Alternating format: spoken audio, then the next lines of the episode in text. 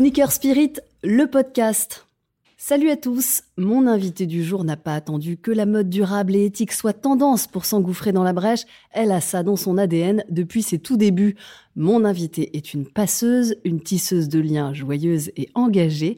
Mon invité s'appelle Sakinamsa, elle a créé une marque et deux boutiques, elle a fait défiler des femmes en prison et porter les vêtements qu'elle crée, c'est répandre un peu de l'énergie spectaculaire et généreuse qu'elle dégage. Bonjour Sakinamsa. Bonjour. Comment ça va aujourd'hui? Ah, merveilleusement bien. Quel bonheur d'être ensemble. Ah oui, je te le confirme. Alors déjà, merci de nous accueillir chez toi. On est dans ton appartement, on enregistre ce podcast dans ton salon. Est-ce qu'il est à ton image, ce salon? Est-ce que tu peux nous le décrire un petit peu? Alors, c'est un salon blanc. Euh, parce que j'aime beaucoup euh, quand c'est épuré, quand c'est lumineux, quand c'est clair. Et euh, donc, il y a deux canapés blancs, une photo d'une de mes premières collections avec un mannequin qui a été shooté chez Ducasse. Euh, en train de, de manger euh, ben, des légumes, mais aussi des manches de vêtements. Euh, un petit tableau du Vallon des Offs, parce que je suis marseillaise et que j'adore mon vallon. Et puis une grande table en bois, des plantes, évidemment. Et du bleu. Et évidemment du bleu, mais le bleu c'est un espèce de ça, c'est-à-dire que quand on rentre, on est dans la force bleue. Quand on ouvre la porte, on a un espèce de petit couloir comme ça, tout bleu, et c'est la force bleue que l'on prend, cette énergie de la mer, euh, cette énergie du bleu du ciel, et après on rentre dans le salon blanc. Est-ce qu'il y a un objet dans ta déco qui te définit euh, le mieux? C'est, euh, enfin, c'est des photos, donc deux portraits de ma grand-mère et de ma mère, euh, Amina et ma grand-mère Coco, euh, qui sont des femmes merveilleuses et que j'ai laissées dans leur jus, c'est-à-dire un peu cabosser les, les, les, tout ce qui les, tout ce qui entoure en, tout cas le portrait. J'aime beaucoup ça parce que ça me rappelle aussi les Comores, ça me rappelle ce temps suspendu des îles, de, de, mon enfance, de mes Madeleines de Proust. Et, et du coup, j'ai pas j'ai envie que ça reste comme ça, je ne change rien. Et elle veille sur toi. Et elle veille sur moi, et c'est beau aussi. Alors Sakina, je crois savoir qu'hier, c'était un jour un peu particulier, c'était ton anniversaire. Ah oui On sait tout, on se renseigne. Est-ce que tu as organisé un dîner ici, vu que je crois savoir aussi que tu aimes bien cuisiner? Ah j'adore ça, j'adore cuisiner, j'adore faire les dîners. Non, en fait, euh, je, je, ne fête que des dizaines, enfin je fais des grandes fêtes que dans les dizaines. A par exemple, on, est allé euh, dans un petit resto qui s'appelle Aya, euh, qui est vraiment très bon avec un chef qui était chez Ducasse euh, et qui a ouvert ce resto euh, vers la Nation. Et voilà, j'étais tranquillement là-bas, en amoureux, et puis une petite fête samedi avec mes parents, la famille, quoi. Et tu vas cuisiner? Alors oui, je vais cuisiner, c'est sûr. Euh, le gâteau d'anniversaire, je suis pas très sucrée, je suis pas très gâteau, puis je, c'est terrible, mais je, je ne, je suis assez intolérante au gluten.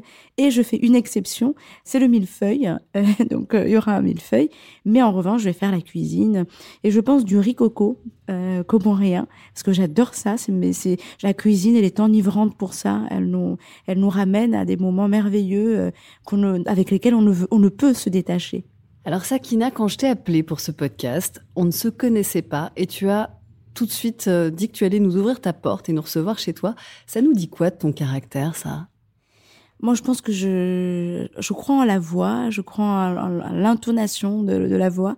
Et dans notre échange, euh, ben, il y avait ça, il y avait, euh, il y avait de la simplicité, euh, il y avait, il y avait une, envie d'aller plus loin, de rencontre. Et du coup, j'ai dit oui, chiche, avec plaisir.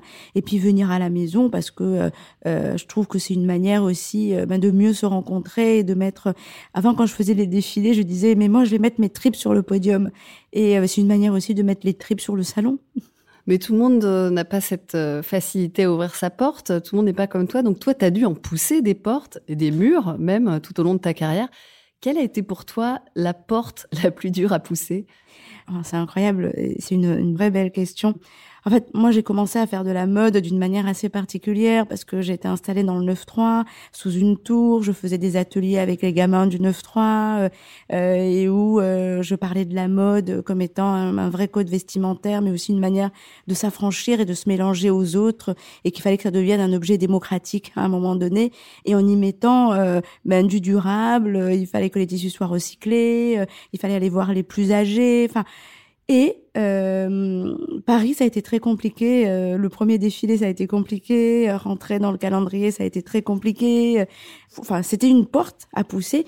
Euh, face à moi, j'avais des gens mais absolument attachants, généreux, que ils n'étaient pas en train de fermer une porte, mais ils comprenaient pas ce dont je parlais. Ils n'étaient pas prêts.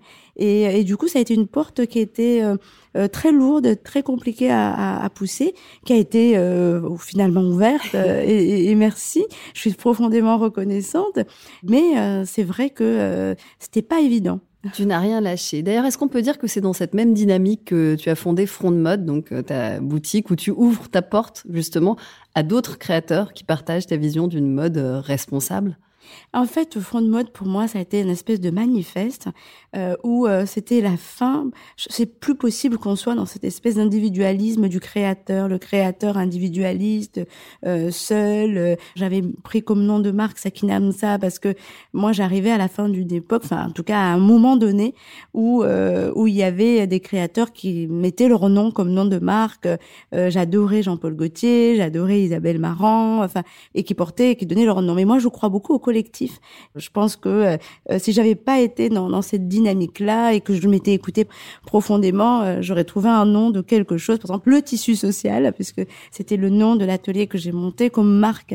Et, et Front de Mode, ça a été vraiment ce, cette espèce de, de collectif rêvé et où il fallait absolument y mettre tous les gens qu'on aime, mais surtout qui font des belles choses et des bonnes choses et, et de réunir ces créateurs de mode engagés parce qu'il n'y avait pas que moi et surtout, c'était une manière de dire que seul on n'est rien, mm. que euh, dans cette culture de l'individualisme ou de la peur aussi euh, de montrer, euh, de donner son fournisseur, de la peur de montrer sa dernière collection. Enfin, c'était une manière ben, riche peut-être naïve hein, parce que il y avait des gens qui m'ont pris aussi pour une naïve en me disant mais faut pas rêver tu crois pas qu'on va te donner. Mais non en fait moi ce qui me fascine c'est l'humain en réalité. Euh, je suis fascinée par une chose.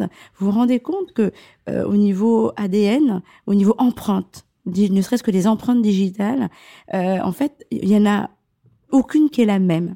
C'est merveilleux. Mmh. C'est extraordinaire et j'adore ça, cette espèce de, de, de, de, singularité finalement qui existe dans chacun d'entre nous. Donc il faut enlever les peurs de la copie, les peurs de ceci, les peurs de cela. Et, euh, et du coup, ce collectif Front de Mode a été très important pour moi parce que c'est une manière de, de dire on n'est pas seul à parler de cette mode, on l'appelle la mode éthique, mais c'est la mode éclairée. Moi j'appelle ça la mode éclairée euh, parce que elle, elle, doit éclairer tout le monde, elle doit, euh, tout doit être transparent, tout doit être clair, euh, tout doit être lisible et tout doit être partagé. Et donc, ouvrons notre porte. Alors aujourd'hui, tes créations, Sakina, sont portées par Imani, par Florence Foresti, par Lou Doyon, par Pauline Lefebvre, par euh, plein de filles euh, qui portent de belles valeurs euh, comme toi. Et là, je m'adresse à la chef d'entreprise. Ça veut dire qu'on peut avoir un business qui tourne et ne pas transiger sur les valeurs d'humanité, de partage et réussir en portant les autres plutôt qu'en les écrasant. C'est une sacrée bonne nouvelle, ça. Mais, en fait, moi, je crois que c'est vraiment euh, merci maman, merci papa. Hein, c'est euh, j'ai beaucoup de reconnaissance envers mes parents parce que c'est des gens qui, avec pas grand chose, ont construit des choses et m'ont montré que finalement, avec rien et avec juste une conviction d'essayer de faire dans l'instant présent ce qu'on pense être juste, et eh ben finalement, ça, ça, ça peut apporter. Et, euh, et je crois que quand j'ai créé ma mes collections et aussi ma marque, je ne savais pas ce que c'était qu'un modèle économique et, euh, mais le seul modèle économique qui vaille, c'était le plaisir, c'était de ne pas foutre n'importe qui dans la merde. Il fallait vraiment euh, ben, faire en sorte que ça tourne, être carré. Euh, voilà, avec tout ça dans, la, dans, dans le ventre, ben, on pouvait construire autrement. Et en parlant de modèle économique, tu as euh, lancé récemment un crowdfunding. Est-ce que tu peux nous en parler? Ah ça c'est vraiment incroyable parce que euh, j'étais euh, euh, un jour je tombe sur un pull à 139 euros de la fast fashion et je me dis mais comment je peux faire pour être vraiment abordable et en mettant euh, toutes les valeurs de transparence euh, auxquelles je crois. Et donc du coup, euh, je me suis dit, ben, on va le faire, made in France, transparent et à ce même prix-là. Et on a travaillé pendant dix mois et on a réussi à mettre ça en place. Et du coup, on s'est dit qu'il fallait pas mettre trop d'intermédiaires. Et, et, du coup, le crowdfunding, le financement participatif était une belle solution. Et donc du coup, on l'a commencé avec ces quatre pulls. Le pull le, Le suite pull Eco Frenchy euh, et où ce suite pull en fait, euh, bah, l'idée c'est euh, bah, de le porter. Il est 100% au coton bio, certifié GOTS et fabriqué en France. Pas mal, non? Pas mal, ouais. Et tu dis en plaisantant que tu as commencé en faisant les poubelles de la haute couture. Ça, ça m'intéresse aussi parce que cette idée aussi de faire du crowdfunding, c'est euh, pour éviter d'avoir du stock et éviter de polluer encore plus la planète. Mais en fait, c'était de ne pas être dans la frustration de dire j'ai pas, donc je ne fais pas. À un moment donné, euh, voilà, moi quand je me suis retrouvée sous une tour en Seine-Saint-Denis, évidemment, moi je rêvais euh, d'être dans Paris. Évidemment, je rêvais d'avoir un, un, atelier ou un studio dans le Marais, et de voir euh, les mannequins passer chez moi, etc. Mais en fait, je me suis mis à coudre avec les tissus que j'avais, les tissus que je trouvais. Et, c'était quoi alors? et, et, en fait, alors moi j'allais au marché Saint-Pierre, comme tout le monde. Et en fait, en allant au marché Saint-Pierre, j'ai poussé le fil et j'ai rencontré le soldeur qui allait acheter dans les maisons de couture. Parce qu'en fait, au marché Saint-Pierre, c'est des tissus, des fins de rouleau de la haute couture. De Saint-Laurent, de, Balenciaga. De Balenciaga, etc. Mais il fallait aller plus loin et trouver d'où venait. Et donc moi, je, là, j'ai commencé en... On était en 98, on ne me pas tout jeune, mais je suis quand même allée à Saint-Pierre. Et ensuite, j'ai trouvé le, le, le, soldeur qui allait acheter. Et puis finalement, j'ai trouvé les maisons de couture euh, où je prenais à la source. Pourquoi faire ça? Moi, je crois beaucoup à l'écologie créative, c'est-à-dire euh, que euh, quand on, c'est la cuisine, hein, c'est mon amour pour la cuisine. c'est-à-dire qu'à un moment donné, moi, j'ouvre le frigo, je me dis, j'ai ça. Eh ben, je veux faire quelque chose de bon, de bien et qui va faire plaisir à mes invités. C'est pareil pour la mode. C'est une forme de cuisine où moi, quand je veux faire une collection, j'ouvre ma tissuthèque avec ce que j'ai, avec mon stock de la haute couture. Eh ben, je me dis avec ça, il faut que je tienne une saison et euh, il faut que je m'organise pour que si je choisis cinq tissus, ben, ces tissus ben, fassent vivre la maison pendant les six mois qui arrivent et que les clientes quand elles viennent et ça on s'est rendu compte qu'elle était mais d'une intelligence incroyable parce que moi à l'époque quand je faisais ça seule j'avais beaucoup de gens de d'acheteurs qui me disaient mais vous vous rendez compte Ici, si on a un réassort, comment on fait Il n'y a pas de suivi, etc. Je dis, écoutez, s'il n'y a pas de suivi, on dira, on expliquera, on, on éduquera la cliente en lui expliquant que ben, ce, ce tissu, il peut, il peut l'avoir, mais avec un autre poids, avec un autre toucher, mais tout à fait similaire, sauf que c'est la suite des tissus qu'on a dans l'atelier. Et quand celui-là sera terminé, il sera terminé, mais la même petite veste ou le même pantalon, il l'aura avec la même couleur, le même tombé, mais avec un poids différent. Et en fait, cette éducation que le front de mode m'a aussi beaucoup aidé parce que là, je rencontrais réellement ma cliente. Et c'est l'illustration aussi parfaite d'à quel point la contrainte peut être un vecteur de, créativité. Alors, on est à la radio. Comment est-ce que tu le décrirais avec des mots, euh, le style euh, Sakinamsa alors, moi, je dirais, euh, moi, j'aime beaucoup, d'abord, le bleu, vous avez compris, mais j'aime beaucoup les couleurs, en fait. Il y a cette image que j'adore du, du, métro. Vous savez, quand on prend le métro, et quand, on tient la porte à quelqu'un, la deuxième, la troisième tient, et tout le monde tient la porte à l'autre. J'adore ce geste. Je trouve que c'est un geste magnifique. Et moi, je crois à la couleur. Je crois qu'il faut qu'on porte, qu'on ose la couleur, euh, parce que quand on porte quelque chose avec, euh, enfin moi, j'essaie de mélanger euh, trois ou quatre couleurs, qui est celui du soleil, le jaune, qui est le bleu du ciel, et cette espèce de, de, de, de rouge qui donne un peu de piment, euh, euh, comme le piment des Comores. Eh ben quand je trouve que quand on allie des couleurs fortes comme celle-là, à un moment donné, c'est oui. Alors Sakina rit parce qu'en fait, on regarde ses doigts et euh, elle a un ongle de chaque couleur, des couleurs acidulées, des couleurs hyper peps, et c'est trop joli. et voilà. Et donc du coup, en fait, c'est exactement ça. C'est-à-dire que dans la rue, quand on porte quelque chose avec un dégradé de couleur, parce que nous, notre marque de fabrique, c'est vraiment cette couleur, ces découpes graphiques, etc., etc. Eh ben, on donne ce regard un peu, euh, on apporte, on allume ce sourire chez les gens. Et du coup, même si on va pas boire un coup après parce qu'on se connaît pas dans la rue et qu'on se fait un sourire, eh ben c'est génial. Là, ce qu'on vient de vivre ensemble maintenant, c'est exactement ça. Et, et, ça, c'est ce que moi j'appelle aussi la mode éclairée. C'est-à-dire qu'en éclairant l'autre, eh ben finalement on s'éclaire soi-même parce qu'on rentre à la maison et on est content. Et c'est important de, de dire que c'est très beau. C'est pas juste une mode qui est responsable, durable. C'est aussi très beau. C'est graphique, tu le disais. C'est joyeux, c'est coloré, c'est chic. Euh, il y a une identité qui est très forte. On connaît tes pièces euh, du premier coup d'œil. Et je pense notamment aux t-shirts Goutte d'or j'adore ou Barbès mon amour qui ont cartonné. C'était quoi l'idée de ces t-shirts qui sont devenus iconiques de ta marque? En fait, je sais pas si tu te rappelles, il y a eu dans le quartier euh, ce qu'on appelait l'apéro saucisson, qui étaient des mecs du Front National qui faisaient de la provoque euh, en me disant ben on va faire un apéro saucisson euh, à Barbès pour, exclure les musulmans. Exactement. Et, et moi je me suis dit mais en fait on va allumer par euh, cette espèce de, de haine, mais par l'amour.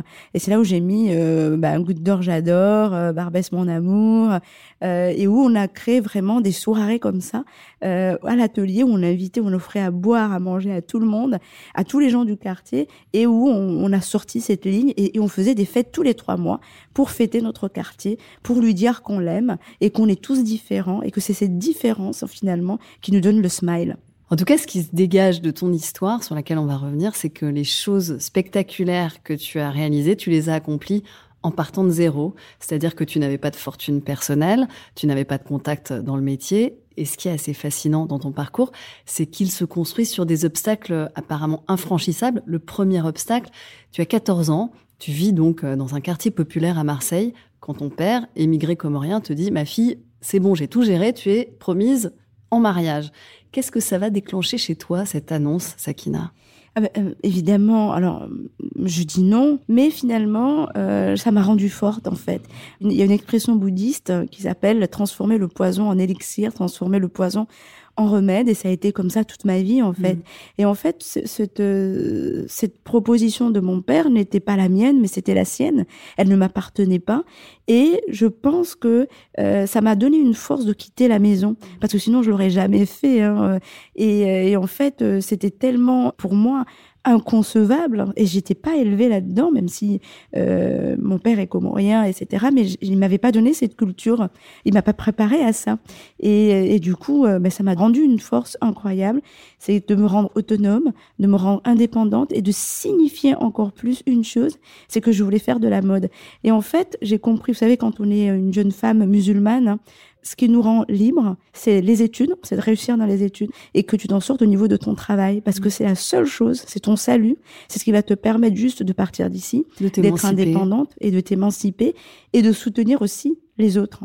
Et, euh, et ça, euh, aujourd'hui, mon père, enfin, c'est canon, on a des super rapports. Je me suis mariée avec un homme qui est pas du tout ce qu'il aurait attendu, parce que, vous savez, aux Comores, on vous demande de vous marier, les grands mariages, c'est toute l'économie du pays. Donc, on vous demande de vous marier avec euh, un homme du village un homme du village, s'il te plaît. Comme, je dirais à ma copine, s'il te plaît, un mec du village, quoi. On a un mec du bled, mais aussi du village, quoi. Et, euh, et là, c'est pas possible, quoi. C'est, moi, je, n'en connaissais pas vraiment. Euh, et mon père, il en connaissait, il m'en a présenté. Mais là, aujourd'hui. Ah, il t'en a présenté quand même évidemment, il m'a promis en mariage, il m'a présenté un ah, homme. Ah, c'est allé jusque là. Et il m'en a présenté même deux que j'ai refusé et puis je suis partie. Mais c'était extraordinaire parce que ça m'a rendu déterminée. C'est-à-dire uh-huh. cette détermination à, euh, à, aller conquérir ma vie, euh, elle est arrivée grâce à ça. Et donc c'était pas mauvais, c'était une très bonne chose. Et aujourd'hui, quand je dis transformer le poison en élixir, c'est que ce poison, quelques années plus tard, m'a rendue forte, suffisamment forte pour aller présenter le premier homme que j'ai présenté, celui avec lequel je me suis mariée euh, à mon père et qui est pas du tout du village, qui est d'origine française. Euh, et mon, mon père et Philippe sont les meilleurs amis de la terre. Ah, c'est génial. Quelle belle histoire. Ah, mais... tes parents, ils ont mis longtemps à accepter la voie que tu as choisie? Je parle même pas de la voie amoureuse, mais de la voie professionnelle dans la mode. Ils ont mis, euh, ils ont mis du temps et mais en même temps, ils ont, ils ont accepté parce que il a fallu que je les éduque. En fait, on éduque nos mmh. parents. Hein. C'est vrai donc il a fallu que je les éduque, qu'il a fallu que je les rassure. Et, euh, et puis après, c'était des alliés. Des alliés. Alors mon père, euh, dès qu'il me voyait à la télé, euh, il allait, il allait. Alors à Marseille, il y a une place qui s'appelle la Porte d'Aix, où il y a tous les Comoriens qui se réunissent le dimanche. Et dès que je venais de passer à la télé dans la semaine, il allait se mettre sur la sur la place de la porte. Et recueillir les compliments. Mais c'est la fille, c'est la fille. voilà. Et c'était vraiment adorable. Il faisait quoi comme métier, ton papa? Mon père, il était ouvrier boucher et ma mère, euh, femme de ménage.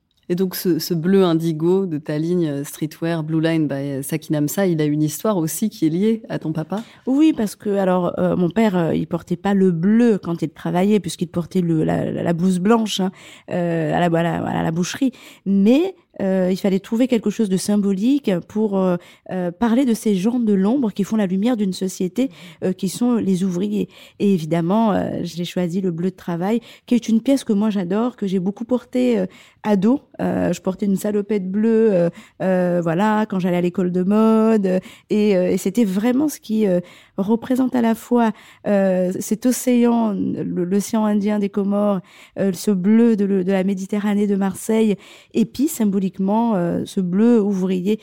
Et j'aime beaucoup ce que dit euh, Patrick Vivray, c'est faire œuvre de sa vie. Donc c'est le bleu œuvrier. Et je trouve ça merveilleux. C'est magnifique. Et c'est ce qui est très drôle aussi, c'est qu'aujourd'hui, ce bleu, c'est devenu la couleur de l'empowerment au féminin. On l'a vu dans les manifestations féministes dernièrement avec ces groupes de femmes qui arborent euh, ces bleus de travail de Rosie la rifteuse pour montrer qu'elles ont le pouvoir, qu'elles sont in charge. Là aussi, quelque part, tu as été un peu précurseuse.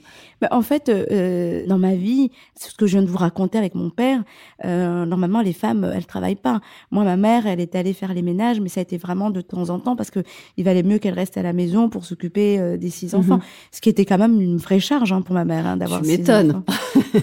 Et je pense que ce choix de dire voilà, je peux travailler, je peux aussi ne pas me marier avec un mec que vous me choisissez, mais d'abord réussir professionnellement et me marier avec quelqu'un si je veux, parce qu'on n'est pas obligé de se marier. Euh, bah, ça a été vraiment mon combat de vie et, euh, et, je suis très fière en tous les cas euh, de voir aussi ces femmes, euh, les Wonder Womanistes d'ailleurs. Mm-hmm. Moi, je les rends hommage avec ce t-shirt de Wonder Womaniste parce que moi, je crois que ces Wonder Woman, beaucoup de femmes sont très humanistes il y, a, il y a cette définition qui m'a sauté aux yeux en me disant qu'à chaque fois que je rencontre une femme, donc j'aime la sororité, donc à chaque fois que je rencontre une sœur, euh, tu sens qu'elle a, y a une humanité en elle, mais débordante, où elle a envie, mais de, de, de changer le monde, elle a envie d'être généreuse, elle a envie de partager, que ce soit celles qui réussissent ou qui ne réussissent pas, parce que je crois qu'on est dans cette mmh. société où on parle que des gens qui réussissent. Moi, je vois des gens de l'ombre, des femmes, euh, c'est ce qui a été mon travail, c'est-à-dire qu'à un moment donné de dire euh, voilà, je vais faire porter mes vêtements par ma concierge euh, parce qu'elle est merveilleuse, elle a un charisme incroyable, mais qui est pas dans cette espèce de corps ordinaire. Mais moi, je crois qu'il faut soutenir toutes les femmes parce que y a, y a, tout est relatif dans la réussite c'est pas que euh, faire un super résultat dans sa boîte il y a, y a, des femmes ben, comme ma mère qui font le ménage mais qui réussissent aussi leur vie mmh. et, et qui sont assez étonnante, hein, vraiment, vraiment. C'est très important de le ah rappeler, en effet. Et je, je, voudrais revenir sur ce bleu, euh, parce qu'il est quand même un peu le fil rouge de, tes collections. Euh, Est-ce qu'il a un pouvoir magique ce bleu? Non mais j'adore, j'adore cette question, mais évidemment qu'il a un pouvoir magique. Il est magique euh, de part parce que c'est vraiment une couleur apaisante. Moi je trouve, enfin c'est une couleur qui est apaisante et en même temps c'est une couleur qui apporte la lumière. Moi avant, quand j'ai commencé mes collections, dans les défilés, je regardais, je regardais il y a pas longtemps trois ou quatre défilés que j'ai fait au St James pendant la Fashion Week. Ben c'était du noir il y avait du noir. Et du noir parce que moi je suis une fan de Soulage et que cette manière dont Soulage parlait de la lumière, eh ben je la, je le ressentais, je comprenais, euh, j'entendais ce qu'il disait. Mais qu'est-ce qui a fait la couleur dans mes collections? Qu'est-ce qui a ramené euh, le euh, le rouge, le jaune et le blanc? Ben ça a été le bleu. Donc c'est une couleur en, fait qui en ramène toutes les autres, mhm. mais qui ramène cette espèce de douceur et qui permet une, une, une lecture, un partage des couleurs sur une robe, sur une toile, mais aussi un bien-être ensemble le bleu de travail est lumineux quand on le porte. C'est super. Et en plus, je trouve qu'il est euh, no gender et qui permet finalement de le porter et puis d'affirmer la sexualité qu'on a envie d'avoir, le sexe qu'on a envie d'être. Et je trouve que c'est ça le, futur. Mmh. Tu racontes que c'est quand tu étais euh, ado et looké punk que tu as découvert les pouvoirs magiques des vêtements, euh, que selon comment on est habillé, ça avait le pouvoir de changer la manière dont les gens nous regardaient. Ah, absolument, c'est incroyable parce que en fait, euh, moi, j'étais dans un collège où il y avait des, des, des, riches et des pauvres parce qu'en fait, ce collège-là, il était le, le, collège de secteur du quartier populaire où je vivais et il y avait aussi un quartier très bourgeois, euh, donc on était un peu à la lisière. Ce qui était génial, c'était une super idée parce que du coup, on a pu se rencontrer avec des gens. Enfin, j'ai pu en tout cas rencontrer des gens très différents dans ma scolarité de ce que moi je vivais à la mmh. maison et tous ils avaient des marques. Alors, je vais pas citer les noms, mais il y avait mais des chaussettes, mais de, de, de la veste à la chaussette, quoi. Et moi, je disais, le matin, s'il te plaît, là, c'est bon, on se calme, quoi. Et donc, du coup, de la veste à la chaussette, moi, je pouvais pas, quoi. Je pouvais pas suivre. T'as dû inventer une autre Je voie. pouvais pas demander ça à mes parents. Ils n'avaient pas les moyens. Mais je voyais qu'à la cour de récré, là, au bout, là, il y avait la bande de punk qui avait tout le temps le même jean pendant, pendant toute la scolarité. Et je me suis dit, mais putain, mais c'est ça, en fait. Et donc, évidemment, je suis allée vers eux. Et du coup, on est devenus potes. Et au-delà de ce, de ce rire lié aux vêtements et à la situation, il y a quelque chose de très profond. C'est-à-dire que le mouvement punk, ça a été un mouvement politique, ça a été un mouvement social, ça a été un mouvement mu au niveau de la musique. Et j'ai trouvé que comment un vêtement peut ramener tout ça en lui, Mhm. peut euh, mélanger euh, la politique, euh, la culture, euh, le social, euh, le faire société, euh, etc., etc.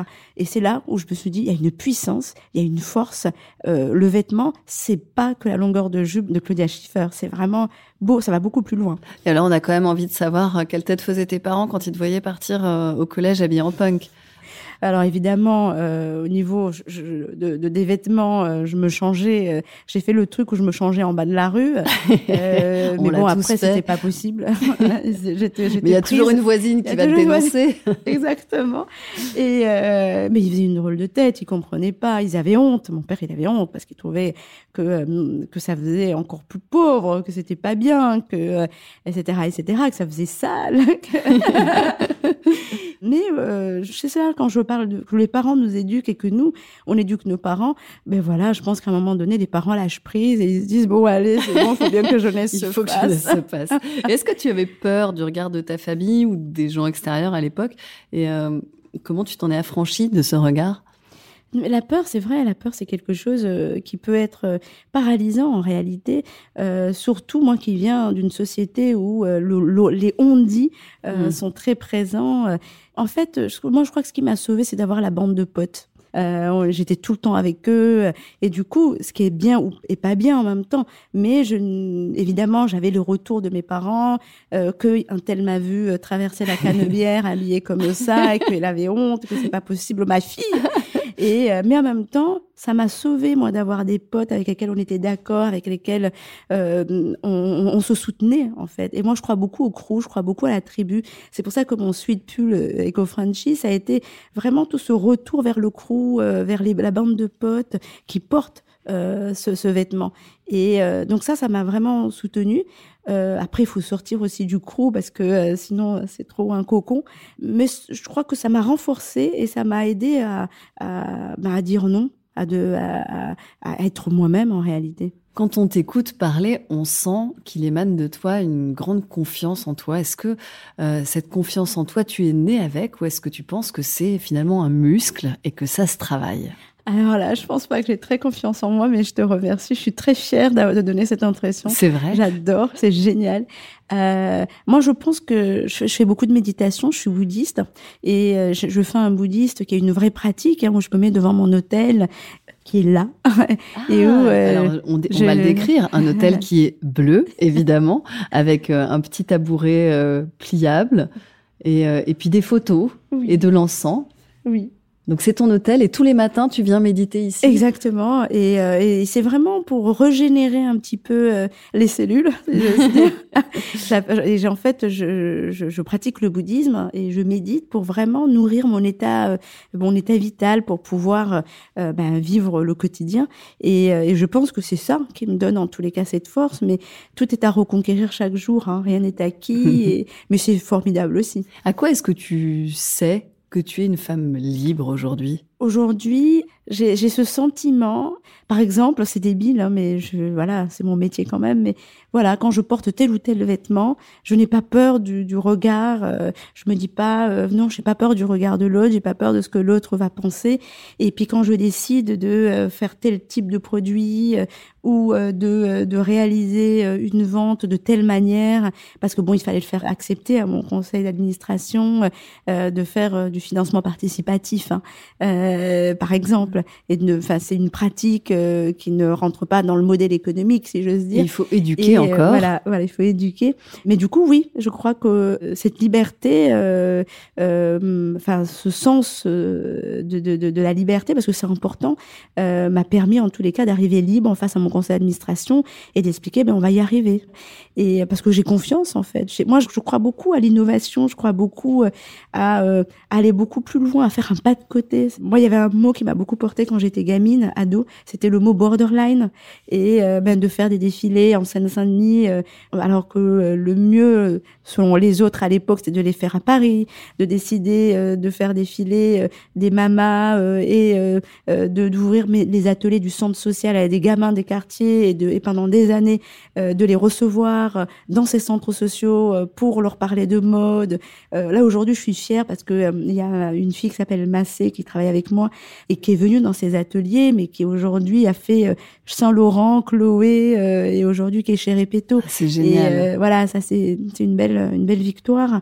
On, on, parle de femmes libres, mais justement, c'est le moment aussi de parler du fait que tu es allée à la rencontre de femmes empêchées à la prison de Fleury-Mérogis. Donc, tu as fait des ateliers, un défilé. Qu'est-ce que vous avez appris les unes des autres? C'est vraiment ça. On a vraiment appris les unes des autres. Euh, moi, je crois qu'elles m'ont, elles m'ont, elles m'ont appris euh, sur la confiance que je pouvais avoir et que je n'ai pas l'impression que j'ai, mais c'est très bien, ça me va très bien. Et en fait, j'ai réalisé un documentaire autour de cette, de ce mhm. que je fais en prison euh, avec ces femmes. Et quand je regardais le documentaire, je me suis dit mais attends, mais c'est moi ça, c'est pas vrai. Et je pense qu'elles m'ont appris, elles m'ont donné une, elles m'ont, euh, parce que je me laisse pas faire quoi. Il faut, il faut, il faut faire tête à, à, ces filles, à ces copines, parce que euh, voilà, c'est l'excitation totale quand on arrive, oh, maquillage, chaussures et en même temps on a un objectif, c'est de faire ceci. Il faut l'organiser, canaliser. Et, du coup il faut canaliser, il faut tenir tête, il faut avoir du caractère. Et là je regardais le film, je dis c'est moi ça.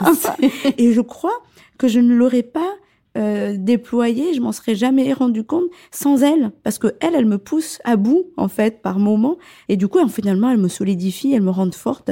Donc, elles m'ont appris ça. Moi, j'espère en tous les cas que je leur ai apporté euh, quelque chose qui est de l'ordre de euh, auquel je crois beaucoup, hein, qui est que tout est relatif finalement, euh, que euh, d'abord elles sont belles, hein, euh, que elles n'ont pas, euh, voilà, que souvent les mannequins, je suis désolée, quand tu te lèves le matin, enfin quand tu vois que t'es maquillée, coiffée, machin, enfin tout le monde paraît beaucoup mieux. C'est vrai. c'est voilà, c'est la réalité, et que du coup elles aussi, elles ont été coiffées, maquillées, donc tout d'un coup waouh, et donc de leur démontrer juste prendre soin d'elles respecter la dignité de leur vie, mais profondément. Mmh. Euh, respecter la dignité de sa vie, c'est très important. Et, euh, et faire au mieux. Sans être non. Moi, quand j'y vais, j'essaie de ne pas être dans le jugement. Et moi, je me considère, entre guillemets, hein, comme une artiste.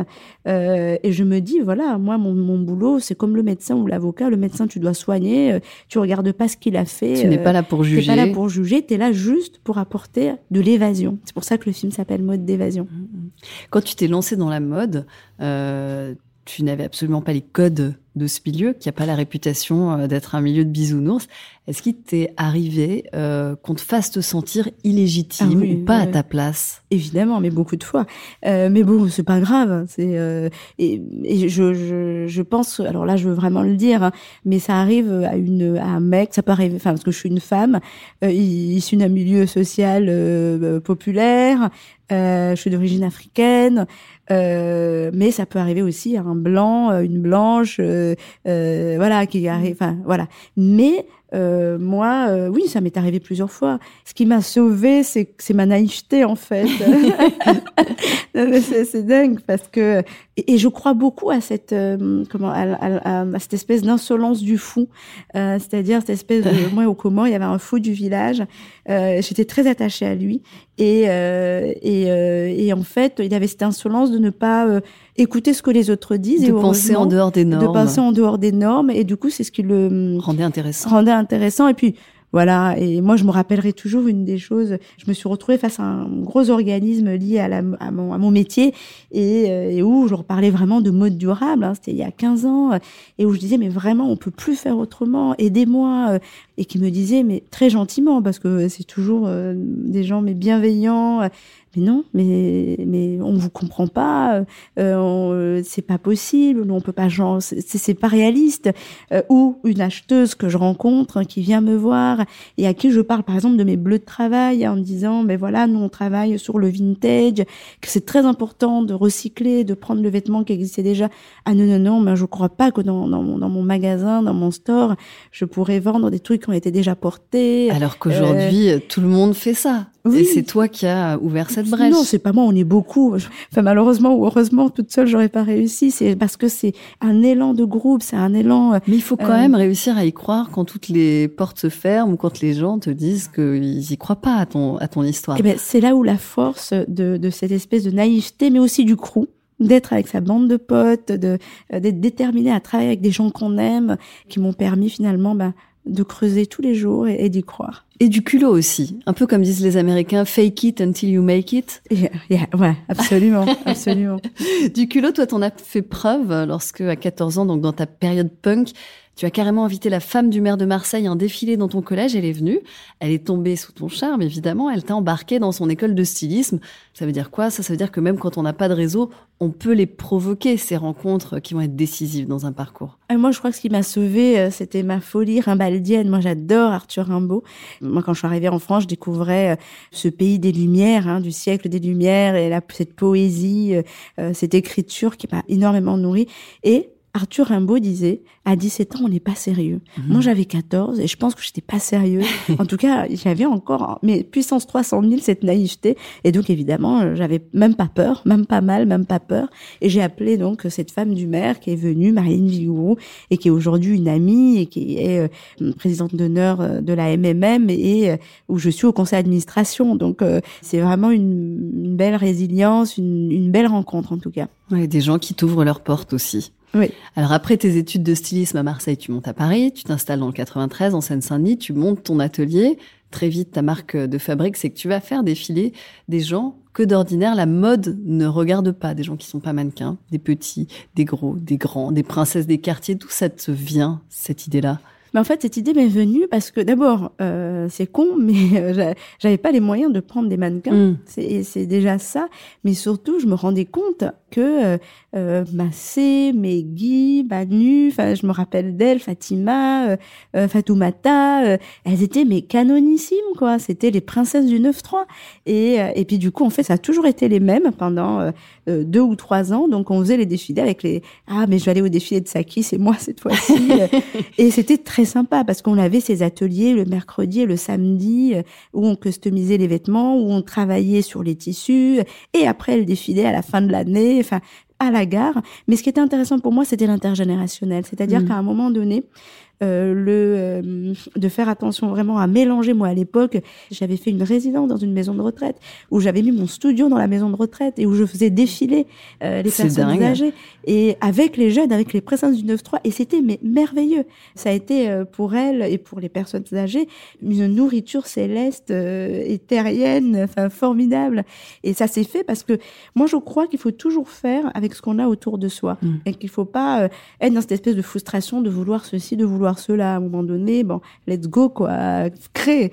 encore une fois, euh, créatrice, vas-y, t'as pas. Euh, c'est ça, transformer la contrainte en, en vecteur de créativité. le poison en élixir. Ouais.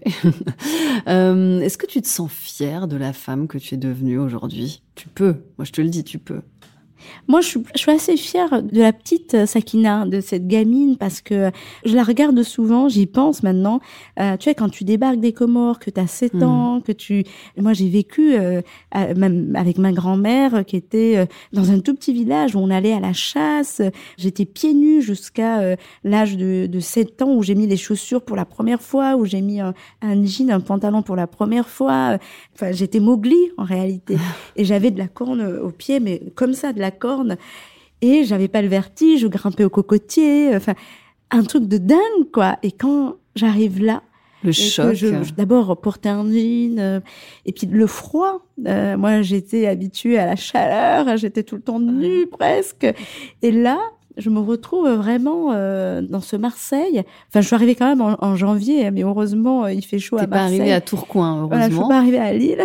Et euh, bien que j'adore Lille, mais euh, voilà, je suis arrivée là et je me dis que cette gamine, elle a eu un, une espèce de... Enfin, en tout cas, je l'admire beaucoup. Alors, je peux te le dire maintenant. Euh, quand je préparais ce podcast, j'ai parlé de toi autour de moi, à des amis stylistes, à des amis comédiennes, euh, des habitués de ta marque. À chaque fois, j'ai eu le même son de cloche. Je les cite. Sakina, c'est une fille qui a un talent hors norme, mais qui n'a absolument jamais pris le melon. Quelque chose à dire pour ta défense, Sakina. oh, c'est trop chou, euh, ça me touche vraiment. Hein. Mais il y a tellement pas de quoi et non, il y a pas, il y a pas de quoi. Et puis euh, j'ai de la chance de, de, méditer tous les matins et de me rendre compte que euh, voilà, il y a quelque chose qui est beaucoup plus grand, beaucoup plus profond, euh, euh ben, qui est juste l'humain et juste d'être, d'avoir un bon comportement humain euh, dans la société dans laquelle on vit. Et c'est ça qui habite aussi les vêtements euh, que tu crées. Et d'ailleurs, toi qui fourmilles d'envie, quel rêve est-ce que tu aimerais réaliser un jour sur le plan pro ou sur le plan personnel? Ah, sur le plan pro, euh, euh, moi j'aimerais vraiment, euh, en ce moment j'ai vraiment envie, je suis très contente parce que j'ai une bonne équipe au, au, bureau et c'est horrible ce que je veux dire, mais j'ai Dis-le, dis-le, on est entre nous. c'est pas que je veux lever le pied, mais j'ai vraiment envie. tu vois là, j'ai une fille qui est géniale, Chloé, j'ai Ophélie, Loïc, enfin on est une super team Vendôme. Et je sens, euh, en fait, j'essaye de, de, plus en plus de dire, attends, mais tu vois la petite capsule là, on est en train de faire une petite capsule euh, sur euh, Marseille, puisque voilà, ville de mon cœur.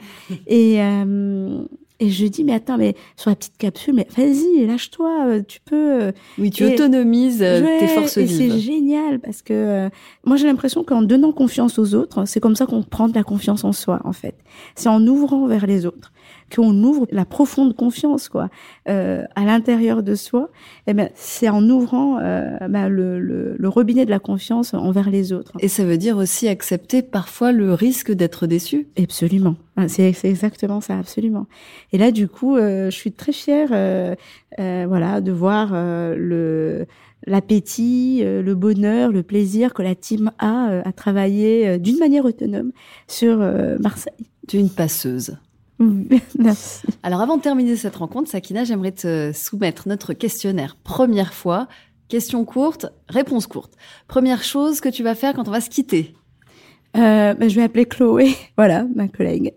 Premier son, première musique que tu écoutes pour te donner la pêche Frank Sinatra C'est vrai J'adore Laquelle Ah donf, la la la la la Premier mot que tu choisirais pour te définir Merci. Mais c'est parfait, c'est une conclusion qui est nickel, puisque j'allais justement te dire merci Sakina, merci de nous avoir fait partager un petit peu de ta lumière. Euh, et puis vous qui nous écoutez, bah, j'espère que ça vous aura donné envie d'aller jeter un œil au sweet pull Eco Frenchy qu'on peut trouver où ça alors dans ta boutique? Oui, au front de mode ou 42 euh, rue Volta, 42 rue Volta dans ou le sur troisième, le site ou sur le site évidemment. Et maintenant, eh ben au boulot, on va tous essayer de transformer le poison en, en élixir. élixir. Merci Sakina. Merci beaucoup.